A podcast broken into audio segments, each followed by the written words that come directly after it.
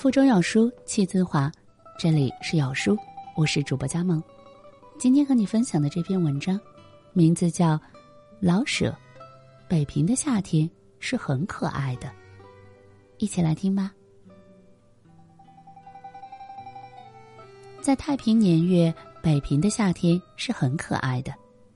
从十三陵的樱桃下市，到枣子稍微挂了红色，这是一段果子的历史。看吧，青杏子连核还没长硬，便用拳头大的小蒲篓子装起，和糖稀一同卖给小姐与儿童们。慢慢的，杏子的核已变硬，而皮还是绿的。小贩们又接二连三的喊：“一大叠好大的杏哦！”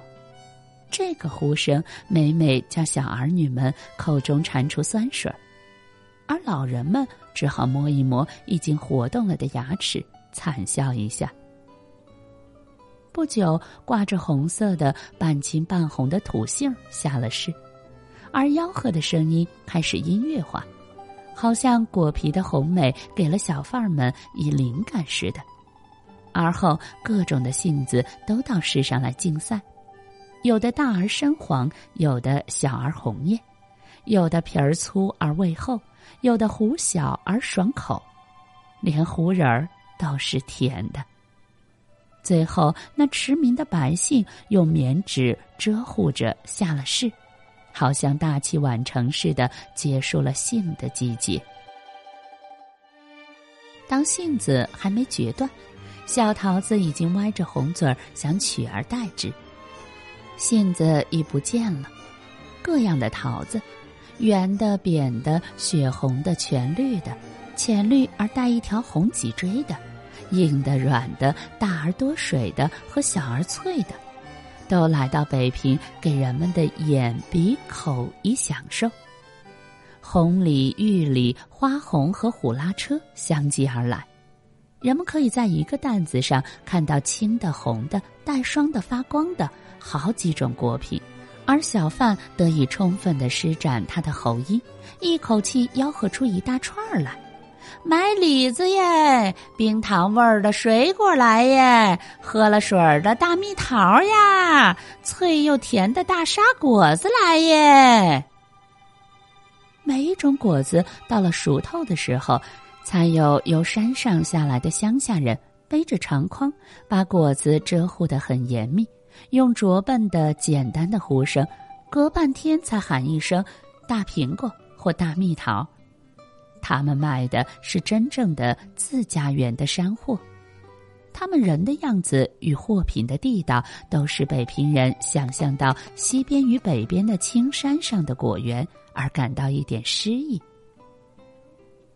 梨、枣和葡萄都下来的较晚，可是它们的种类之多与品质之美，并不使它们因迟到而受北平人的冷淡。北平人是以他们的大白枣、小白梨与牛乳葡萄傲人的。看到梨枣，人们便有一叶知秋之感，而开始要晒一晒夹衣与拆洗棉袍了。在最热的时节，也是北平人口福最深的时节。果子以外还有瓜呀，西瓜有多种，香瓜也有多种。西瓜虽美，可是论香味儿，便不能不输给香瓜一步。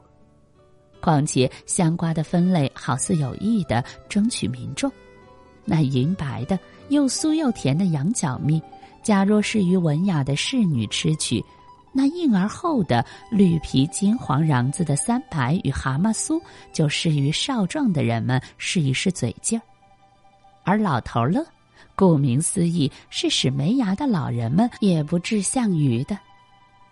在端阳节，有钱的人便可尝到汤山的嫩藕了；感到迟一点鲜藕也下市，就是不十分有钱的，也可以尝到冰碗了。一大碗冰，上面附着张嫩荷叶，叶上托着鲜菱角、鲜胡桃、鲜杏仁、鲜藕与香瓜组成的香、鲜、清、冷的韭菜，就是那些吃不起冰碗的人们。不是还可以买些菱角与鸡头米尝一尝鲜吗？假若仙人们只吃一点鲜果而不动伙食，仙人在地上的洞府应当是北平啊。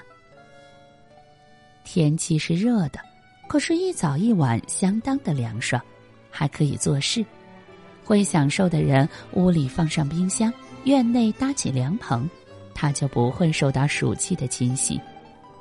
假若不愿在家，他可以到北海的莲塘里去划船，或在太庙与中山公园的老柏树下品茗或摆棋。通俗一点的，什刹海畔借着柳枝支起的凉棚内，也可以爽适的吃半天茶，咂几块酸梅糕，或夹一碗八宝荷叶粥。愿意洒脱一点的，可以拿上钓竿，到积水滩或高亮桥的西边。在河边的古柳下做半日的垂钓，好热闹的听戏是好时候，天越热戏越好，名角们都唱双出。夜戏散台，差不多已是深夜，凉风从那槐花与荷塘吹过来的凉风，会使人精神振起，而感到在戏园受四五点钟的闷气并不冤枉。于是便哼着四郎探母什么的，高高兴兴的走回家去。天气是热的，而人们可以躲开它，在家里、在公园里、在城外都可以躲开它。